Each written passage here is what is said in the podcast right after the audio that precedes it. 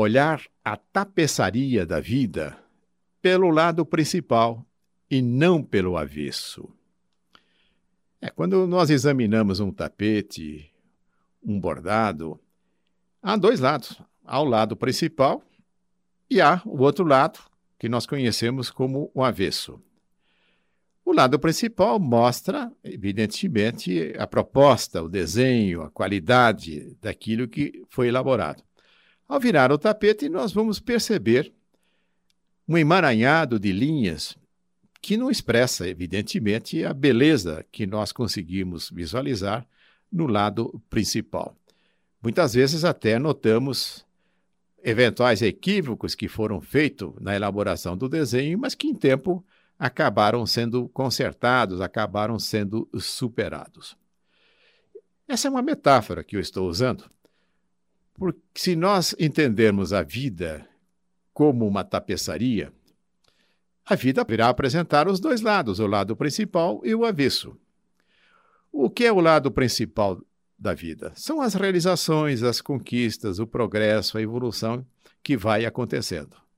E o avesso é as nossas hesitações, os erros que nós cometemos, porém, que acaba expressando no lado principal aquilo que é as nossas conquistas, que é o nosso progresso.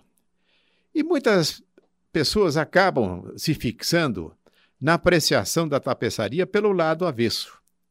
E daí acabam entendendo que a vida não tem muita graça, a vida é feia, a vida é cheia de erro, cheio de dificuldades, de problemas. Será que nós conseguimos elaborar uma boa tapeçaria olhando pelo avesso ou o artesão, ao fazer isso, ele está olhando o lado principal, procurando ali estabelecer a proposta que ele quer realizar? É evidente que é por aí. Então, isso já nos coloca diante de duas opções que precisamos escolher a correta. Nós vivemos em função de afastar problemas de nossas vidas? Ou estamos interessados em identificar as oportunidades? Nós estamos interessados em ficar reprimindo aquilo que nós possamos chamar de nossos defeitos? Ou estamos interessados em desenvolver as nossas virtudes, as nossas qualidades? Isso faz uma diferença muito grande. Vou me valer para apresentar um exemplo disso de um artigo de Cláudio de Moura Castro. Ele começa com uma pergunta: Vamos de mal a pior? E começa o articulista dizendo o seguinte: Alguns só conseguem enxergar o lado feio do mundo, o avesso, não? Ele não fala em avesso, eu é que estou falando em avesso. E como só notícias ruins dão manchete, deleitam-se em ver confirmados seus piores enredos. Mas no que se pode medir ou contar, a história é outra. O mundo hoje está pior? Vamos compará-lo com o de um século atrás. Ele dá uma série de referências a respeito do mundo, mas vou pular isso e vou para uma outra parte do seu artigo, onde o seu interesse volta-se para o Brasil. E nova pergunta: o Brasil avançou do último século para cá? E ele vai logo esclarecendo. O século XX transformou espetacularmente o país. Entre 1870 e 1987, o PIB brasileiro é a soma de tudo aquilo que se produz num país, bens e serviços. Então, o PIB do Brasil nos últimos 100 anos cresceu 157 vezes. O japonês, 87, e o americano, 53. Aí o Cláudio diz: Brasil, campeão do mundo. Por volta de 1900, a esperança de vida era inferior a 30 anos. Hoje já ultrapassou 70. A desnutrição grave é residual e acabaram-se as fomes catastróficas. Quase todos têm hoje acesso a serviços médicos, não tão bons, mas antes não havia nada. Nos confortos materiais, houve avanços espetaculares. Nos lares se, constata o seguinte: mais de 90% tem água encanada, eletricidade, televisão, geladeira e dezenas de outros confortos. Meus colegas do primário iam descalços para a escola. É verdade. Eu, quando ia para a escola primária lá na zona rural, ia descalço. Depois, um dia ganhei uma alpargatas. Como entendeu Schumpeter, um economista austríaco, foram os pobres que mais ganharam qualidade de vida com o crescimento. Em 1900, 95% das crianças entre 7 e 14 anos não frequentavam escolas. Hoje, apenas 2% ficam de fora.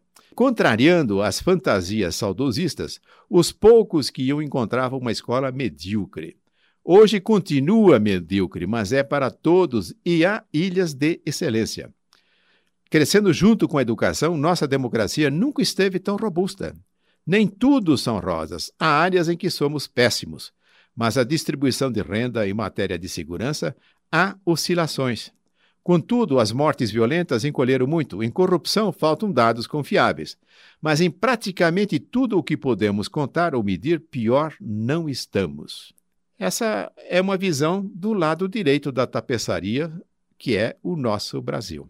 Há aqueles que insistem em olhar o avesso. E aqui há uma proposta para todos nós. Vamos ser tapeceiros capazes de fazer uma tapeçaria melhor ainda para o nosso país? E para isso precisamos fazer uma escolha. Vamos continuar reclamando? Vamos continuar achando que as coisas não têm jeito? De que somos vítimas de uma série de circunstâncias? Ou vamos começar perguntando: o que é que eu posso fazer? A partir do meu mundo, a partir da minha tapeçaria pessoal, o que é que eu posso fazer? Certamente, aplicar-se naquilo que faz, no sentido de fazer melhor aquilo que faz, esse é um ponto de partida. Não importa o que esteja fazendo, lançar como proposta a cada dia farei melhor aquilo que eu estou fazendo, que pode ser no escritório, na fábrica, em casa, na rua, na instituição beneficente, na escola, aonde eu estiver fazendo alguma coisa, procurarei fazer melhor, visando com que as minhas ações sejam melhores, visando com que as minhas palavras sejam também cada vez melhores. E muito especialmente que também os meus pensamentos possam ser melhores.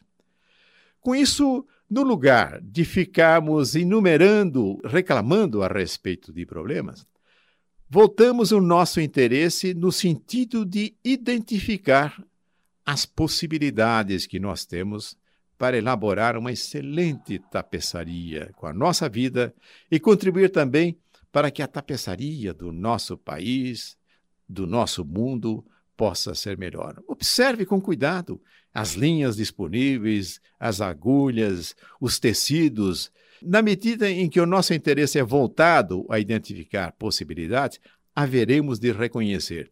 Percebam que, mesmo sem uma atitude correta da grande maioria voltado no identificar oportunidades, nós já tivemos esse progresso fantástico que ficou claro nos exemplos, nos números apresentados pelo Cláudio de Moura Castro.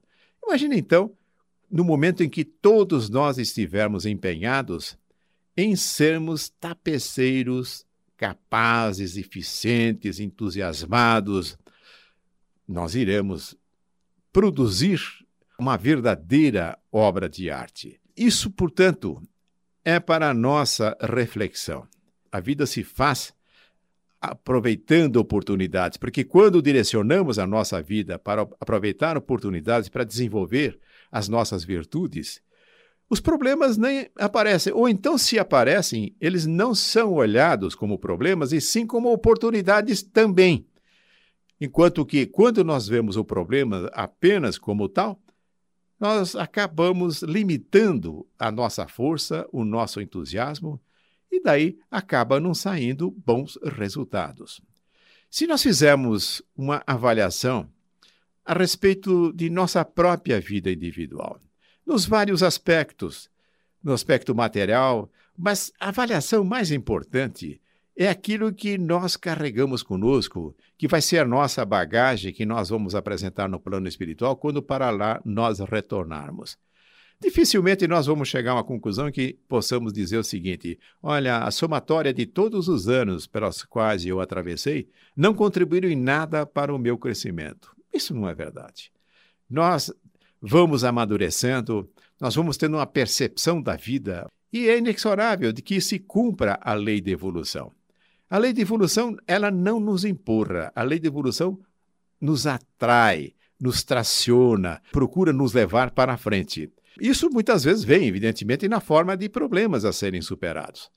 Enquanto não nos capacitarmos a perceber que o foco que nós devemos dar à vida é aproveitar oportunidades, nós continuaremos sendo estimulados para caminhar através das dificuldades, através dos problemas, mas que não chegam como castigo, como uma proposta divina no sentido de fazer com que nós soframos.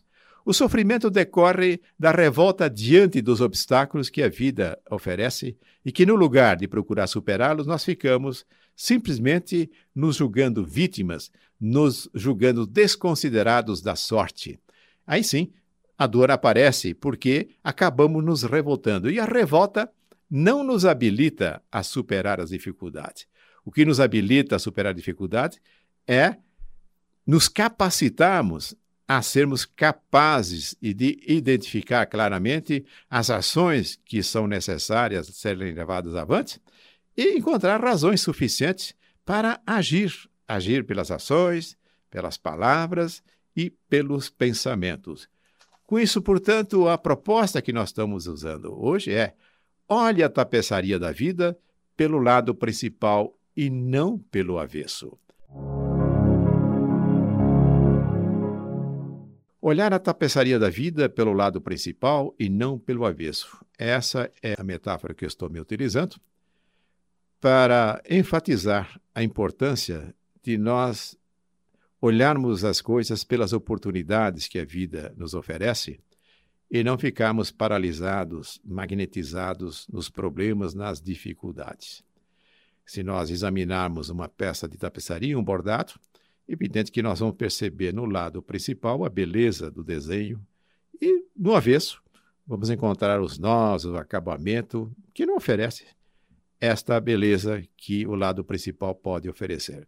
Mas vamos considerar agora essa metáfora em relação eh, naquilo que toca nossos relacionamentos. Quando olhamos para as pessoas que estão em nosso convívio, e essas pessoas podem estar em nosso lar, podem estar no local que nós trabalhamos, podem estar nas, nas instituições e sociedades que nós participamos, e muitas e muitas outras situações do convívio social.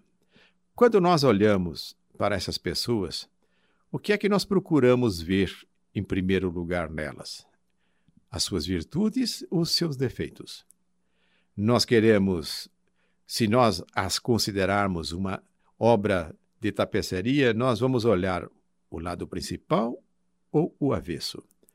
A tendência é focarmos os defeitos, as deficiências das pessoas. Isso nos leva a assumir um papel que não nos cabe. Em seguida, queremos modificar, queremos transformar essas pessoas. Isso é frustrante, porque não alcançamos esse resultado.